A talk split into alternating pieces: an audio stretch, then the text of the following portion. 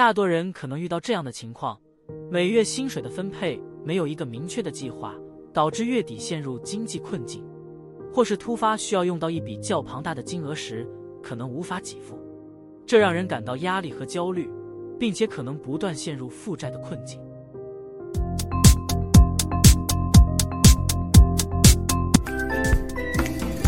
嗨，大家好，欢迎来到就以热活人生。我们分享各种让我们未来能乐活人生的书籍、投资心得等分享，还有实用信息和技巧，让我们一起点燃生活的激情，展开一段丰富充实的乐活人生吧。有钱人想的和你不一样。这本书告诉我们，单纯努力工作和省钱不能让我们成为有钱人。要实现财富梦想。需要像有钱人一样改变思考方式。书中揭示了致富与个人财富地位的关联，让你换个脑袋看生活，明确人生方向。他打破贫穷思维，理解过去如何影响现在的财务状况。本书作者哈弗，他从小家境贫困，十三岁就开始打工，从送报纸到卖雪糕，接触各式各样的小生意。他在美国的许多城市尝试创业。但十几次都以失败告终。然而，这些挫折并未让他屈服。他最终开了一家贩卖体育用品的公司，快速成长，扩展到了十家分店。但由于错误的投资和挥霍，不到两年他就把钱用光了。回到起点后，他深刻反思自己的成长背景和金钱观念。他发现每个人心里都有一张金钱蓝图，不修改这张蓝图，即使赚了大钱。财富也不会长久留在身边。他全面修改了自己的金钱蓝图，最终成为超级富翁。成功后，哈佛创办的潜能开发公司在全美国广受欢迎，吸引了许多人报名上课。他的第一本书迅速登上了美国畅销书排行榜，并长期霸占销售榜。他的分享改变了许多人的人生观念。这本书的第一部分。我们会解释每个人对于钱的想法和行动是如何被制约的，而且提出四项修改我们内在的金钱蓝图的关键策略。在第二步，我们将检视富有的人、中产阶级和穷人的思考方式，提供十七种态度和行动。一旦你采用这些方法，你的财务策略及您的人生将会从此完全改变。现在，就让我们一起进入书中的世界吧。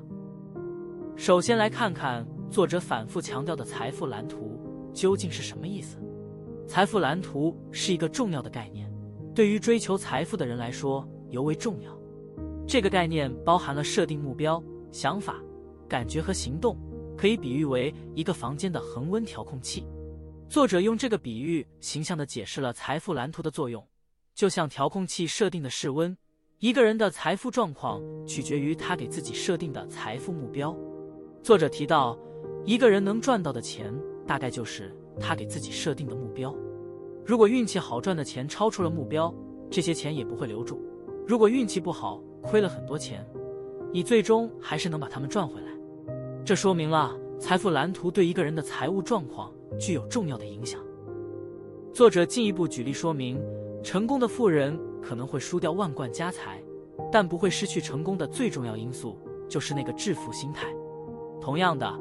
在创业中亏了很多钱的企业家也屡见不鲜，他们在失败后能够重新站起来并成功。这些例子显示了财富蓝图或者说财富调温器的作用。或许你会质疑，财富蓝图是否真的能决定一个人的贫富？作者的解释很简单：世界是因果相连的，富裕和贫穷都是一种结果。作者认为，如果你想改变结果，就必须改变原因。如果你想致富，就必须先有致富的想法，并且将想法转化为感觉，然后以行动来实现。这一系列过程就是财富蓝图或者财富调温器。要建立一个有效的财富蓝图，作者指出了四个关键因素：设定、想法、感觉和行动。首先，设定目标是成功的基石。当你设定具体且明确的财富目标时，你就给了自己一个方向。并激励自己朝着目标迈进。其次，想法是财富蓝图的核心。你的想法会影响你的信念和思维方式。如果你相信自己可以致富，你会开始寻找机会并抓住他们。相反，如果你相信致富是不可能的，你不会付出行动。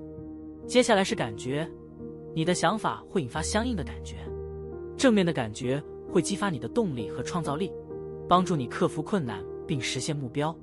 相反，消极的感觉会阻碍你的行动。最后是行动，行动是实现财富蓝图的关键。只有把想法和感觉转化为行动，你才能看到真正的结果。没有行动，财富蓝图只是一个虚幻的梦想。总结来说，建立一个成功的财富蓝图，需要设定目标，培养正面的财富想法，激发正面的感觉，并付诸行动。这些因素相互作用，互相支持，形成一个整体系统，可以引导你朝着财务自由和成功的方向前进。无论你目前的财务状况如何，你都可以通过建立一个明确的财富目标。培养正面的财富想法和感觉，并付诸行动来改变你的财富命运。立即开始建立你的财富蓝图，追求你的梦想吧。接下来，我们开始细说作者分享的十七种态度和行动。观点一：有钱人相信我在创造我的人生，穷人相信人生发生在我身上。穷人常常抱怨命运不公，认为所有不好的事情。都是不幸降临在自己身上，他们对现况感到无力，怨天尤人。相反，有钱人相信自己掌握着命运的缰绳，他们不轻易妥协，努力夺回对现况的掌控权，从而扭转命运。然后，穷人开始指责他人，开始大肆抱怨，很少检讨自己究竟做了什么，或是没有做什么，导致这些结果发生。然而，有钱人持有不同的态度。他们相信一切都与自己有关，他们创造自己的财富和成功，只有他们能够决定自己这辈子是成功还是平庸。当我们展现这种态度时，间接的我们拿回了自己的选择权，因为一切都与我们有关。当我们承担全部责任时，我们也重新获得了原本属于自己的力量。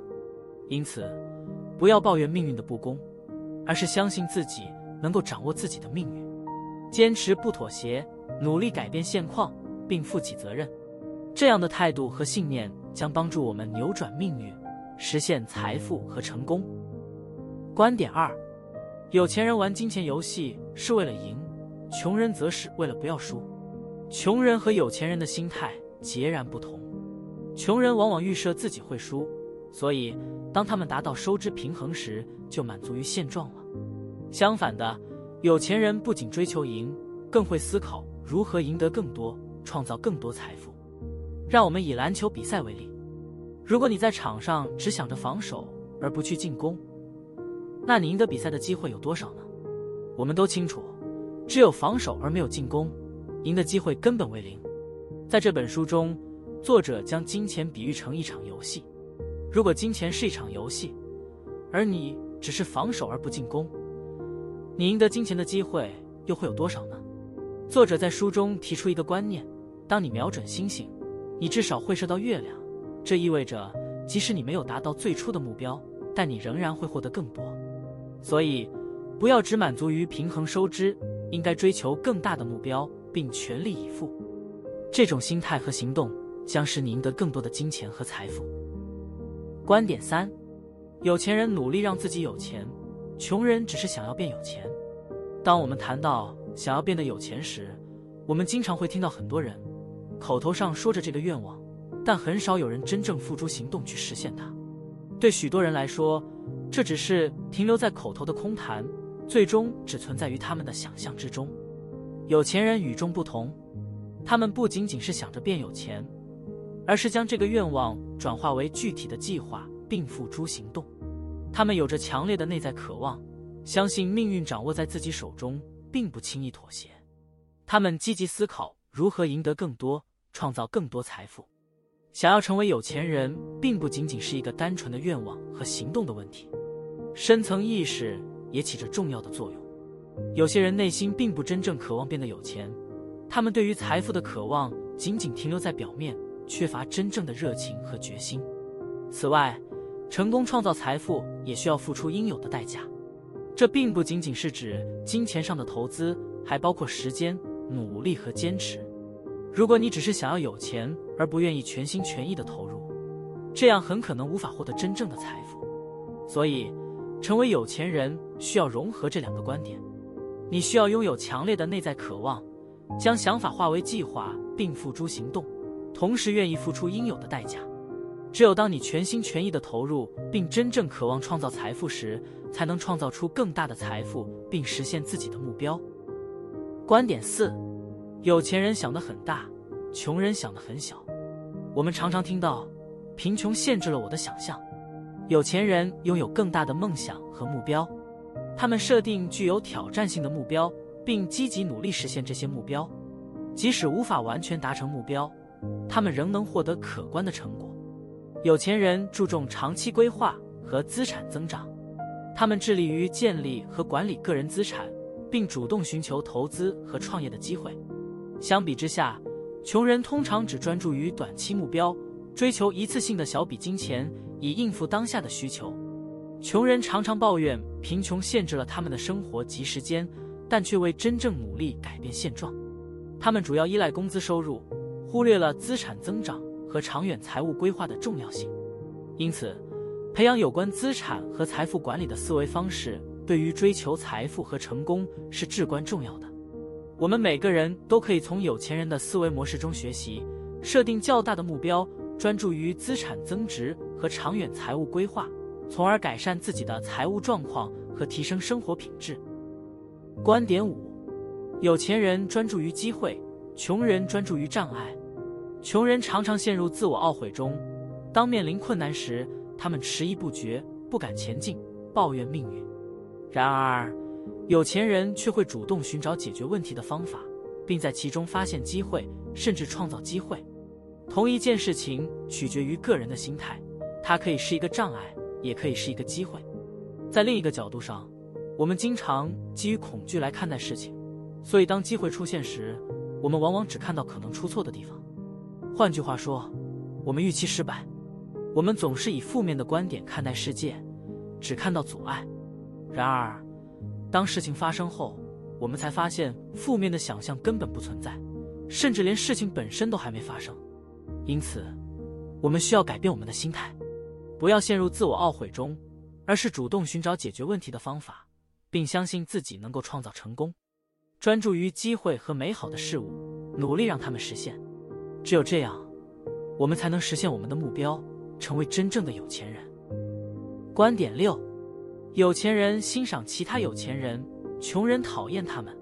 穷人常常感到嫉妒有钱人，因为他们无法达到对方的财富，并对有钱人感到不满。然而，有钱人却展现出不同的态度，他们积极的探究其他成功人士是如何致富的，并学习他们的优点。并将其应用在自己身上。在《金钱蓝图》中提到的一个章节，描述了这种差异。故事的主角开始反思自己过去对有钱人的看法，意识到自己曾以为有钱人都是不义之徒，透过不正当手段获得财富。然而，当他有机会与有钱人和成功人士接触时，他开始改变自己的心态，学习欣赏他们，甚至学习他们的成功之道。这样的转变。为他带来了新的启发，他发现他能够从有钱人身上迅速学到许多宝贵的知识和经验，同时，他也意识到真正富有的人并不是他过去所想象的那样，相反，他们表现出善良的心态，愿意帮助他人。因此，这个故事提醒着我们：若想改变对有钱人的看法，我们需要摆脱嫉妒和不满的情绪，我们应该以欣赏和学习的态度来看待他们。这样，我们能够更快的从他们身上学到宝贵的经验和智慧，并学习到真正的富有的心。观点七：有钱人跟积极的成功人士相处，穷人则跟消极的人相处。有句成语是“物以类聚”，我们的身边的人影响着我们的价值观和行为方式。有钱人为了学习成功的经验，会主动结交其他成功人士，向他们请教成功的方法和秘诀。当我们有明确的目标，并开始朝着它迈进时，我们会渐渐的吸引身边的人群与我们的价值观相符，同时，与我们价值观不合的人也会自然的离开我们的生活。如果我们想与老鹰一起飞翔，就不要与鸭子一起游泳。这并没有对错之分，只是取决于我们如何选择自己想要走的路。总之，我们的周围的人会对我们产生影响，而我们也可以选择与哪些人交往。如果我们追求财富和成功，那么与有钱人和成功人士建立联系，并向他们学习是至关重要的。这样的环境将有助于我们朝着目标前进，实现我们的梦想。观点八：有钱人乐意宣传自己跟自己的价值观，穷人却觉得推销是不好的事情。有钱人对自己充满信心，并深信自己会取得成功，因此。他们喜欢与他人分享自己的价值观，通过分享和互动，不仅可以吸收他人的想法，扩大视野，还可以不断修正和改进自己的理念。当然，有人可能会害怕表达意见不被认同或受到攻击，这是正常的担忧。但解决的方法是，我们不应该再浪费时间去理会那些不认同自己，或者是喜欢攻击他人的人。作者明白自己的初衷是为那些需要。并且认同自己的人提供价值，因此不再花费时间在那些不认同自己的人身上，也不再理会那些只是为了娱乐而在网络上攻击他人的人，因为花一秒钟在那些人身上都是在浪费时间。总结来说，分享价值观和与他人交流是非常重要的。同时，作者也提醒人们要勇于表达自己的想法，不必在意那些不认同或攻击的声音。而是专注于为那些真正需要和认同自己的人提供价值。观点九：有钱人大于他们的问题，穷人小于他们的问题。穷人常觉得自己在面对问题时渺小无力，因此经常逃避问题。然而，有钱人相信自己拥有解决问题的能力，他们将问题视为挑战和学习的机会，透过解决问题的过程来成长。有趣的是，成为有钱人的路上。充满了曲折、颠簸和障碍，而大多数人不愿意经历这些困难，穷人则试图避免麻烦。然而，讽刺的是，他们的辛苦追求不要有任何问题的结果，却是贫穷和悲惨。假设游戏中你处于二级，那么遇到五级怪物就会是大问题；但随着你成长到八级，原本的问题就变成小问题了。再进一步，如果你成长到十级，五级的怪物根本就不算问题了。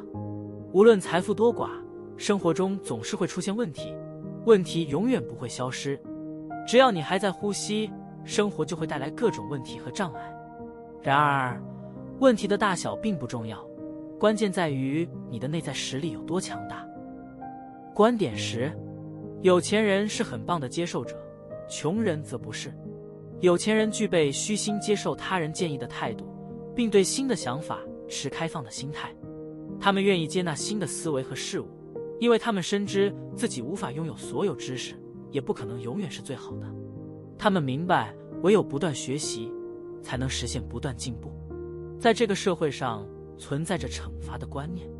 小时候，我们可能会因犯错而受到相应的惩罚；成年后，虽然大人不再惩罚我们，但我们却习惯了对自己严厉的惩罚。潜意识告诉我们你不好。所以没有钱，虽然这听起来很严厉，但或许我们都在潜意识中无自觉的习惯了这种负面的自我对话。这就是所谓的制约。如果你说自己有价值，你就有价值；如果你说自己没有价值，那么你就没有价值。你的生活将按照你所说的故事展开。所以，若想创造财富，保持开放并愿意接受的态度至关重要。观点十一。有钱人根据结果拿酬劳，穷人根据时间拿酬劳。劳工阶级通常以换取有限收入的方式将时间用于工作，这就是《富爸爸穷爸爸》书中所提到的老鼠赛跑循环理论。他们的时间和收入都受限制。相较之下，有钱人超越了这个框架，他们运用金钱来赚取更多金钱，寻找各种方法以获得最佳效益和报酬。然而，拥有稳定薪水并没有什么不对，除非它阻碍你运用自己的能力赚取更有价值的金钱。问题在于稳定薪水的概念，它可能限制了你赚取更多钱的能力。穷人喜欢依赖固定的月薪，因为这给他们一种安全感，但这种安全感的代价是失去财富。根据安全感的心理，实际上是基于恐惧。有钱人则喜欢追求结果和报酬，他们理解时间换取金钱的问题。时间是有限的，这违反了致富的法则，不应该为收入设定上限。观点十二：有钱人想如何两个都要，穷人则想如何二选一。穷人常常受限于时间和金钱的框架，当面临选择时只会思考要选择哪一个。相反的，有钱人则会思考如何兼顾两者，利用手上的资源创造机会，因为他们深信只要努力争取，没有什么是不可能的。当你的观点不同，看待这个世界也会不同。这个世界的资源是非常丰富的，不会匮乏。如何在选择中创造双赢，而不仅仅是只能择一呢？鱼与熊掌是可以兼得的，只要你换个思维方式来思考。有钱人生活在丰足的世界中，而穷人则生活在受限制的世界中。他们存在于同一个物理世界，但观点不同。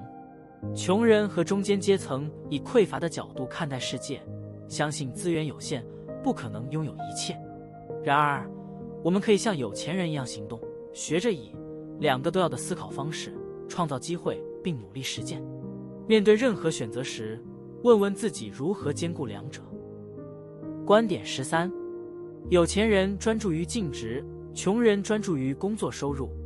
当谈到穷人和有钱人之间的财务观念和行为差异时，我们可以看到他们在对待收入和财富的方式上存在着明显的差异。穷人通常只关注工作收入的多寡，但往往无意识地增加支出，导致最终在口袋中剩下的钱所剩无几。相比之下，有钱人则更加注重净值的增加，并且他们认识到净值不仅局限于单一的工作收入，而是通过创造多种收入来源来积累财富。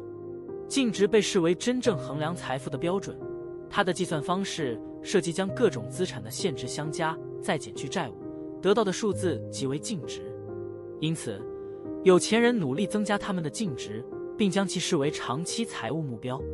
在追求净值的过程中，有钱人注重四个关键因素：收入、储蓄、投资和简化生活方式。他们不仅依赖单一的工作收入，还努力创造多种收入来源，包括被动收入和投资收益。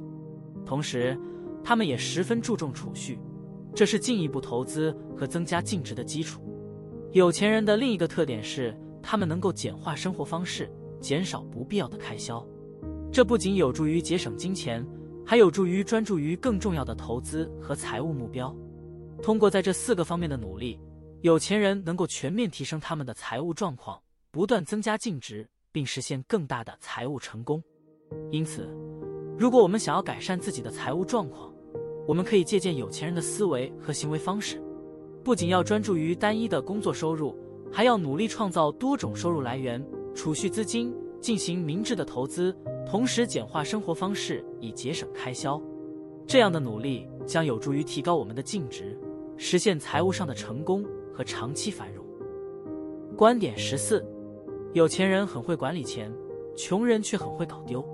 有钱人明白资产管理的重要性，他们规划财富并适当配置资产，并密切关注资产的状况。相对的，穷人可能忽略了资产管理，由于财富较少。常常不自觉地花掉不应该花的钱，导致失去资产。研究显示，许多有钱人并非因聪明而成功，而是善于管理金钱。他们能够有效而简单地管理自己的财务。事实上，财务成功与失败之间的最大差异在于你对金钱的管理能力。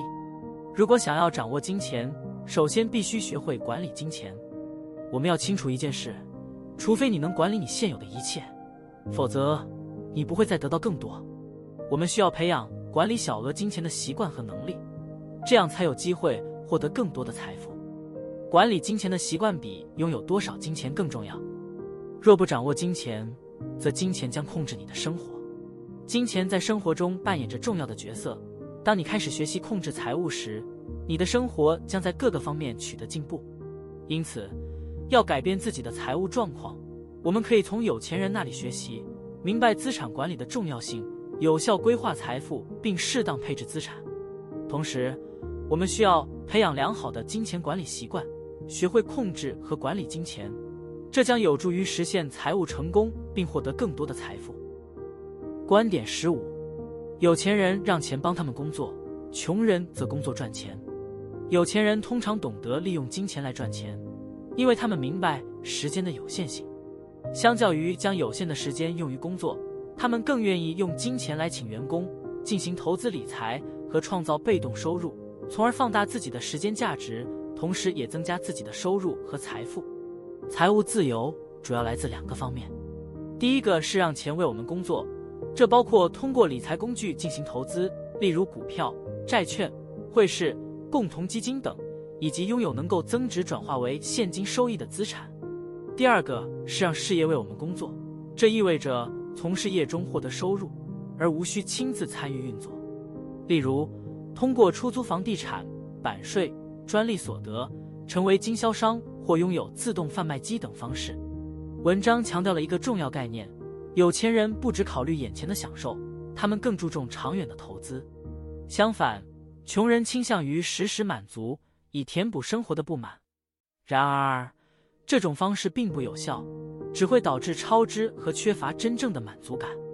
为了实现财务自由，我们需要改变自己的金钱观念。我们应该学习理财、投资和资产配置的知识，并意识到钱的价值在于资源转换和时间增值。这将有助于我们达到财务自由的目标，拥有更多自由和弹性的生活方式。观点十六：有钱人就算恐惧也会采取行动。穷人却让恐惧阻碍了他们的行动。追求财富和成功的关键在于勇于行动和扩大舒适区。穷人因害怕未知与失败而不敢行动，使自己陷入困境。相反的，有钱人明白尝试后才能得知结果好坏，所以他们依然勇于采取行动。在追求财富和成功的道路上，不舒服是不可避免的。舒适区域是现有生活状态。若要提升，必须突破舒适区，尝试不舒服的事情。穷人和中间阶层不愿体验不舒服，但成功人士明白，舒服会让人停滞不前，不会让人成长。要扩大财富和成功，就必须勇于扩大舒适区，挑战自己的极限，并获得新的知识和技能。只有敢于行动和接受不舒适，我们才能吸引更多的财富和成功机会。不要让恐惧束缚自己。即使在恐惧中，也要勇于行动，坚信自己的能力，不断前进，就能实现梦想。这是有钱人和成功人士的秘诀。观点十七：有钱人持续成长，穷人认为他们已经知道了一切。在追求财富和成功的道路上，有一些关键要素是我们不能忽视的。首先，有钱人和成功人士从不满足于现状，他们明白。世界上永远会有比自己更成功、更有钱的人存在，因此，我们不必追求成为第一，但我们应该不断努力，成为更好的自己。通过持续学习和每天的成长，我们能不断进步。同时，我们不能期待每天做同样的事情，还期待不同的结果。如果我们追求的生活目标还没有实现，那意味着我们还有一些需要学习的东西。所有的富人和成功人士都是通过不断学习和成长取得成功的，他们在自己的领域都成为了专家。要想得到高额的财富，我们必须成为最好的自己。持续的学习和成长非常重要。世界上没有任何东西是静止不变的，每一个活着的事物都在不断变化。就像一株植物，如果停止生长，它很快就会死亡。教育是一种重要的投资。如果认为教育太昂贵，那就是一世无知的代价。知识就是力量，它赋予我们行动的能力。要想获得财富，我们必须从内心到外在学习增加收入、管理金钱和有效投资的技巧和策略。我们要持续进步，不断发展自己。只有当我们成长为成功的人，拥有坚强的性格和思维，我们才能在任何事情上取得成功。我们将有能力掌握时间。选择理想的事业和生活方式。以上就是有钱人想的和你不一样这本书的精华分享。最后，我分享一个故事，大家都知道的特斯拉 CEO 伊隆·马斯克。故事始于二零零四年，当时马斯克接手特斯拉的 CEO 职位，并毅然拒绝领取工资。他深信这个公司有着巨大的潜力，并且致力于让特斯拉成为一家引领未来能源和汽车行业的领导者。为了实现这个目标，马斯克除了愿意以自己的声誉作为投资，并将自己身家财产完全投资进去。特斯拉股东会在二零一八年批准了马斯克的薪酬计划，该计划的核心是将他的报酬与特斯拉的市值和业绩相联系。根据这项计划，马斯克没有任何工资或现金奖励，而是获得股票期权作为回报。这意味着他只有在特斯拉的市值达到一定目标时，才能获得这些奖励。然而，马斯克并不仅仅是一位坐在办公室的 CEO。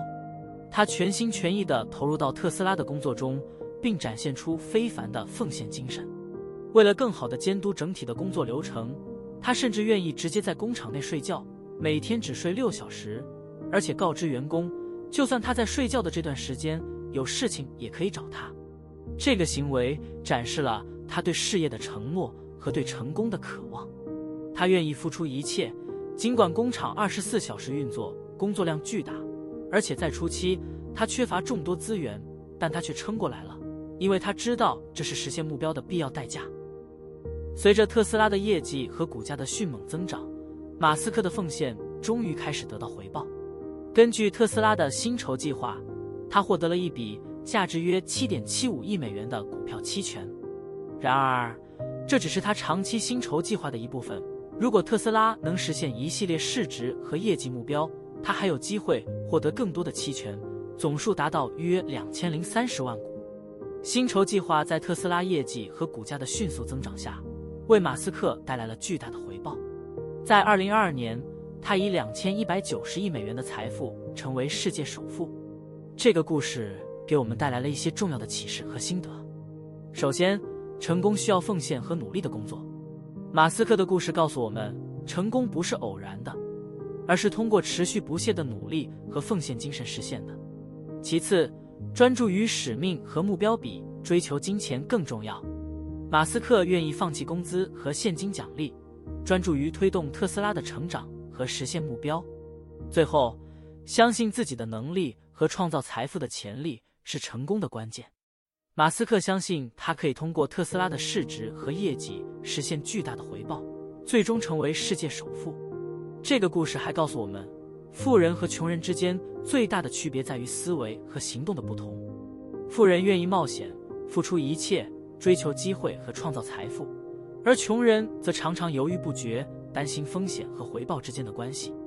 这个故事激励着我们要勇于追求自己的目标和梦想，不畏艰难，坚持不懈的努力奋斗。以上是有钱人想的和你不一样这本书的精华及伊隆马斯克的故事。